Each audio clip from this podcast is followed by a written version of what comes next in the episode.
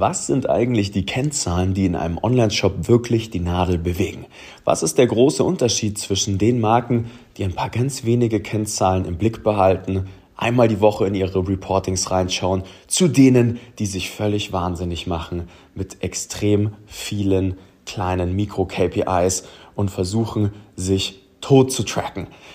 Da möchte ich heute mal drauf eingehen, denn Egal in welcher Zeit wir uns befinden, wird es über die Jahre hinweg immer eine Handvoll Daten und Zahlen geben, auf die werden wir immer Zugriff haben und die erlauben uns immer, auch als Führungskraft, exzellente Entscheidungsgrundlagen zu bilden, wenn wir eine E-Commerce-Marke haben.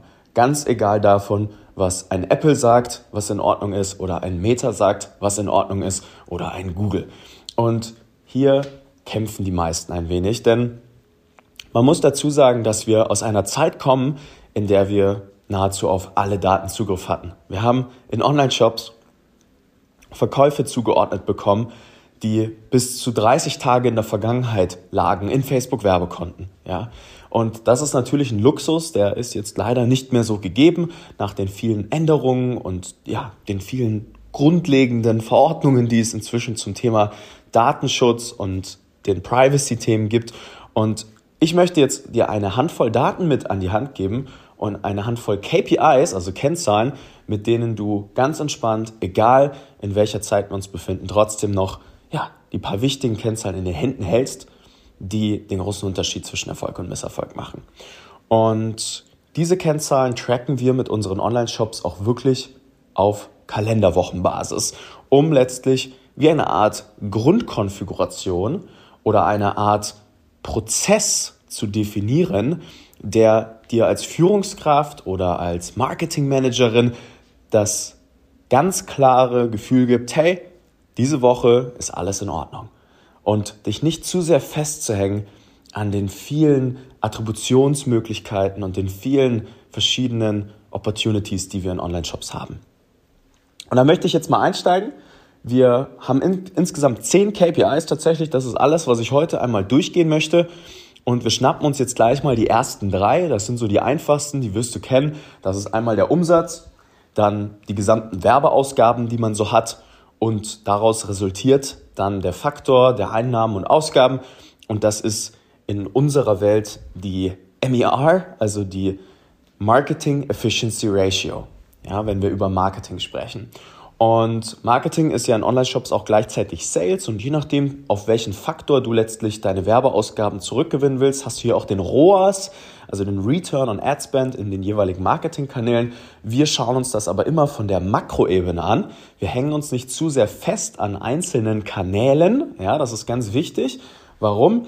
Weil die Kanäle zusammen spielen sollen, dürfen und erst dann auch die starken Marketing-Effizienzen letztlich zustande kommen. Das heißt, du zoomst raus und trackst letztlich einfach nur eine ganz simple Rechnung auf Kalenderwochenbasis. Das ist deine Gesamtwerbeausgaben, dein gesamter Umsatz und der Faktor dazwischen ist dein MER, deine Gesamtmarketing-Effizienz insofern. Ja? Und solange die in Ordnung ist und du einmal eine Kalkulation aufgesetzt hast, die letztlich ja, deinen Wareneinsatz, deine Pick-and-Pack-Gebühren, die Steuer darf auch einmal raus, ähm, auch deine Marketingkosten natürlich, deine Fixkosten inkludiert bei einem gewissen Transaktionsvolumen und deine MER, also die Gesamtmarketing-Effizienz stimmt, weißt du, okay, diese Woche ist alles in Ordnung.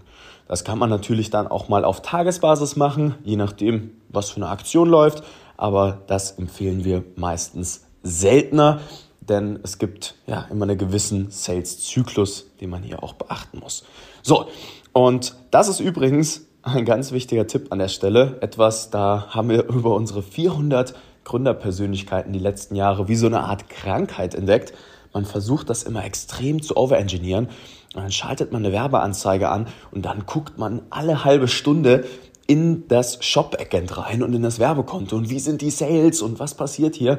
Davon muss man sich lösen ein wenig, denn es ist ganz normal, dass es gute und schlechte Tage in Online-Shops gibt. Da hat das Wetter den Einfluss etc. Das heißt, Zoom out, ja, wir schauen uns auf einer ganzheitlichen Ebene an, wie ist die Gesamtmarketing-Effizienz und wie spielen letztlich ja, die gesamten Ausgaben und die Einnahmen zusammen. So, jetzt gehen wir zwei, drei Schritte tiefer ja, und schauen uns mal die KPIs ein, auf die wir am meisten Einfluss haben auch, die ja letztlich sich innerhalb dieser Marketing-Effizienz befinden. Ja? Und hier wird es jetzt natürlich spannend, denn eine Sache, die natürlich wahrscheinlich sich die meisten schon gedacht haben, sehr relevant ist, ist einmal unser Deckungsbeitrag 3. Ja?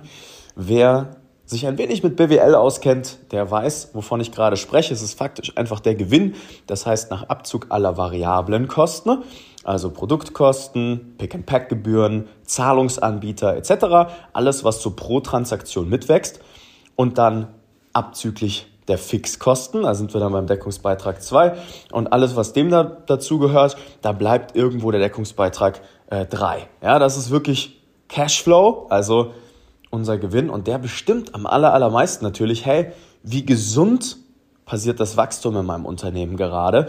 Wie viel Geld bleibt am Ende des Jahres oder am Ende des Monats übrig, um zum Beispiel die nächste Ware vorzufinanzieren? Wie genau spielt eigentlich das alles zusammen? Und den kann man auch wunderbar tracken, indem man letztlich zum Beispiel Tools nutzt wie Klar oder auch Lifetime Triple Whale, lauter solche Themen bilden das letztlich ab. Also da hat man dann eine Möglichkeit, dass man die Cost of Goods und alles, was so letztlich mitwächst im Marketing, einmal hochlädt. Und dann kann man sich einmal auf Kalenderwochenbasis nach abzüglich aller Marketingkanäle richtig schön den DB3, also den Profit anschauen. So, und wie setzt sich jetzt dieser Profit zusammen? Jetzt wird's richtig spannend, denn jetzt gibt's erstmal eine Kennzahl beziehungsweise zwei, die bestimmen am aller, allermeisten den Profit. Und das ist einmal unser CAC, also unsere Customer Acquisition Costs. Das ist letztlich auch eine ganz einfache Rechnung. Dazu braucht man gar keine komplexen Tools. Ja? Dann nimmt ihr einfach die gesamten Werbeausgaben, die ihr habt, und teilt sie durch die Gesamtanzahl an Neukunden. Ja? It's as easy as that. Das heißt, wir haben zum Beispiel 10.000 Euro Marketingbudget und gewinnen letztlich damit 5.000 Kunden. Dann haben wir, ähm, Quatsch, 500 Kunden, dann hätten wir 20 Euro CAC zum Beispiel. Ja, so, und das ist eine ganz simple Rechnung, die man einfach auf Kalenderwochenbasis, keine Ahnung, mit Supermetrics oder whatever einfach zusammenschustern kann und ja, dann sieht man einfach, wie sind unsere Akquisitionskosten auf Neukunden und solange die im Rahmen dieser Kalkulation sind, mit dem ganzen Wareneinsatz und so weiter und so fort, ist alles im grünen Bereich. So, und jetzt gibt's die zweite Kennzahl und dazu gehen wir ein bisschen weiter über die Laufzeit. Ja, wir haben dann einmal einen Warenkorb ausgelöst, ja, den AOV, ist auch noch eine wichtige Kennzahl, die gehört mit rein. Dann entwickelt sich der Kunde aber über die Laufzeit natürlich und dann kommen wir an unseren Customer Lifetime Value.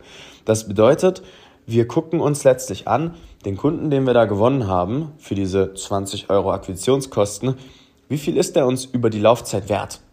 Und da gibt es mehrere Werte, ja, die bestimmen tatsächlich heute den riesengroßen Unterschied zwischen unseren extrem erfolgreichen Marken und den weniger erfolgreichen Marken. Und das ist unser 60 Tage Customer Lifetime Value, dann der 90 Tage Customer Lifetime Value und der 365 Tage Customer Lifetime Value. Und je nachdem, wie viel Prozent der steigt, zeigt uns das, wie loyal unsere Kunden bei uns bleiben. So, und den sollte man immer im Blick behalten, denn wenn die Kunden nicht mindestens zu einem gewissen Prozentsatz wiederkommen, dann nutzen wir bei uns gewisse Benchmarks, je nach Branche, für Beauty, Fashion etc., alles was so dazugehört, dann hat man in der Regel kein nachhaltiges Business, denn wir werden auf Neukunden meistens nicht zu viel Gewinn machen. Die Akquisition ist natürlich immer das teuerste im Marketing, aber wenn der Kunde mal der richtige, vor allem auch gewonnen ist, in eine saubere Community kommt, eine tolle Kundenerfahrung hat, generell das erste Mal Päckchen auspacken schon was ist, wo man am liebsten seinen Freunden davon erzählt, dann steigt dieser Customer Lifetime Value. Und diese wiederkehrenden Kunden, das sind natürlich ja, pure Goldnuggets, das ist reiner Profit meistens. Dafür müssen wir noch nicht nochmal Geld ausgeben. Und das sind tatsächlich dann auch die wichtigen KPIs. Das sind einmal die Neukunden in Prozent und die Bestandskunden in Prozent. Wir machen bei uns immer ganz oft was, wenn Kunden ongeboardet werden, dann schauen wir bei denen ins Backend rein, docken einmal ein Tool an oder man macht ein paar Klicks in Shopify, geht's flotti karotti. Und wenn ich den Report New versus Returning Customer sehe, dann kann ich auf einen Blick sagen, wie gesund dieses Business gerade funktioniert oder auch nicht. Auf einen Blick. Ja, das ist einer der wichtigsten Themen, die ich dann jede Woche im Blick behalten würde. Auch hier ganz simple Rechnung. Ja, Neukunden sind letztlich dann sozusagen einmal in Prozent aufgezeigt. Also das Gesamtbestellungen und dann einmal die Neukunden und dann gehst du beim Dreisatz, machst du das in Prozent einmal mit in deinen Kalender, wöchentliches Kalender, Wochenreporting, so rum. Ja? Und dasselbe dann auch mit den Bestandskunden.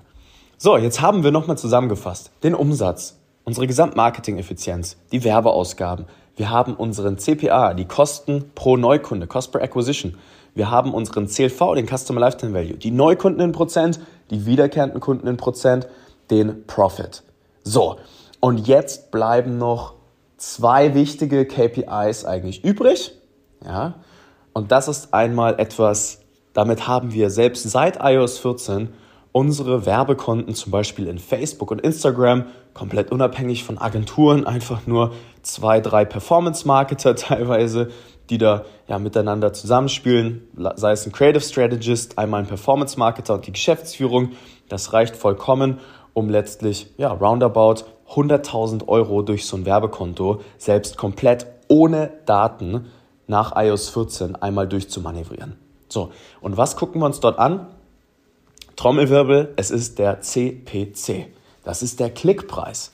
Wie günstig oder wie teuer kaufen wir letztlich den Klick ein? Und das ist extrem spannend, denn auf der anderen Seite ähm, haben wir letztlich dann eine Kennzahl auf dem Online-Shop und das ist der durchschnittliche Umsatz pro Benutzer.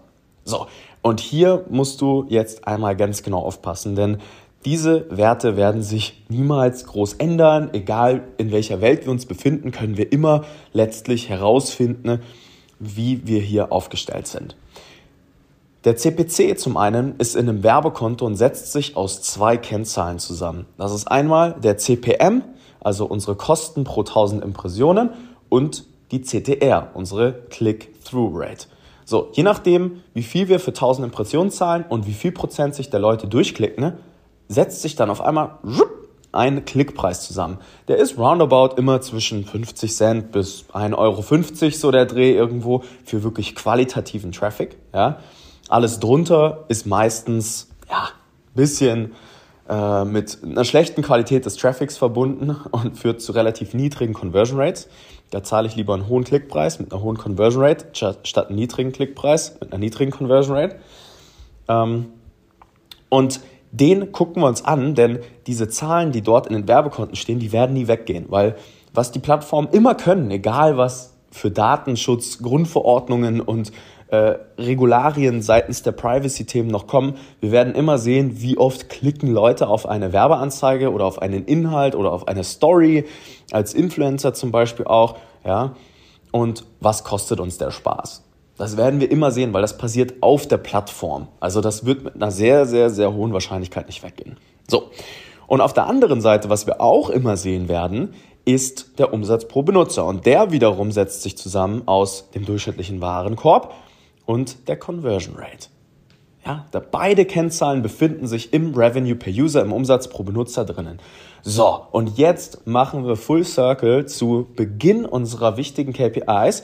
Wir haben ja gesagt, Umsatz, also Revenue per User, und die Werbeausgaben, CPC, ja, die sind jetzt runtergeschraubt auf eine bisschen kleinere Mikroebene, letztlich super relevant. Warum? Weil solange wir sehen, der Klickpreis ist in Relation zu unserem Umsatz pro Benutzer und wir machen grundlegend nichts falsch. Wir haben unsere Kunden verstanden, wir wissen, wie ein Angebot funktioniert, das ist validiert, die Kommunikation passt, die Conversion Rate steht, dann können wir davon ausgehen, dass der Traffic, der von diesen Kanälen rüberkommt, einfach günstig genug eingekauft wird und im Schnitt genug wert ist. It's as easy as that. So, und dann kommen wir an den Punkt, da können wir basierend auf einem Klickpreis und auf einem Revenue per User relativ effizient Kampagnen steuern bis auf sechsstellige Werbebudgets pro Monat.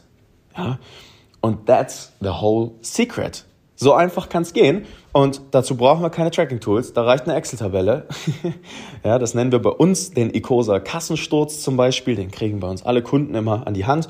Und so tracken wir aktuell ja, knapp 100 Brands parallel und sehen natürlich sehr vertical-spezifisch, wie sich diese Kennzahlen, die Margenstrukturen, die Zielfaust, die CRCs, die Klickpreise, die CPMs in den Werbekonten, die Bestandskundenquoten entwickeln müssen, damit man eine gesunde Grundkonfiguration hat. Und so kann man Erfolg letztlich relativ simpel, ohne dass wir uns wahnsinnig machen, in einer Zeit selbst komplett ohne Daten irgendwo modellieren. Und das ist das, was wir bei Icosa letztlich den ganzen Tag machen. Und muss ich auch sagen, ist ein bisschen die Secret Sauce, warum unsere Daten, also unsere Brands so eine hohe Erfolgsquote haben, selbst in Zeiten von Krisen und Kaufzurückhaltung und teuren Werbekosten, weil wir Erfolg faktisch einfach modellieren. Und das macht schon sehr, sehr Spaß. Aber hier einmal aus dem Nähkästchen für dich. Das sind die Kennzahlen, die wir angucken, Mehr ist es nicht, weniger ist es auch nicht. Man kann natürlich schon ein bisschen tiefer gehen. Also wenn es dann mal wirklich in größere Regionen geht, kann man ein Fingerprinting einsetzen. Man kann ein eigenes Data Warehouse aufbauen. Aber für die meisten Themen, gerade im Performance Marketing, ist das erstmal soweit genug. Ja? Und ich hoffe, das hat Spaß gemacht. Falls ja, dann lasst uns gerne hier einen Daumen hoch da oder bewerte gerne mal unseren Podcast da würde ich mich extrem freuen. Und dann freue ich mich, wenn du hier bei der nächsten Episode dabei bist. Dein Nico von Icosa. Bis dann.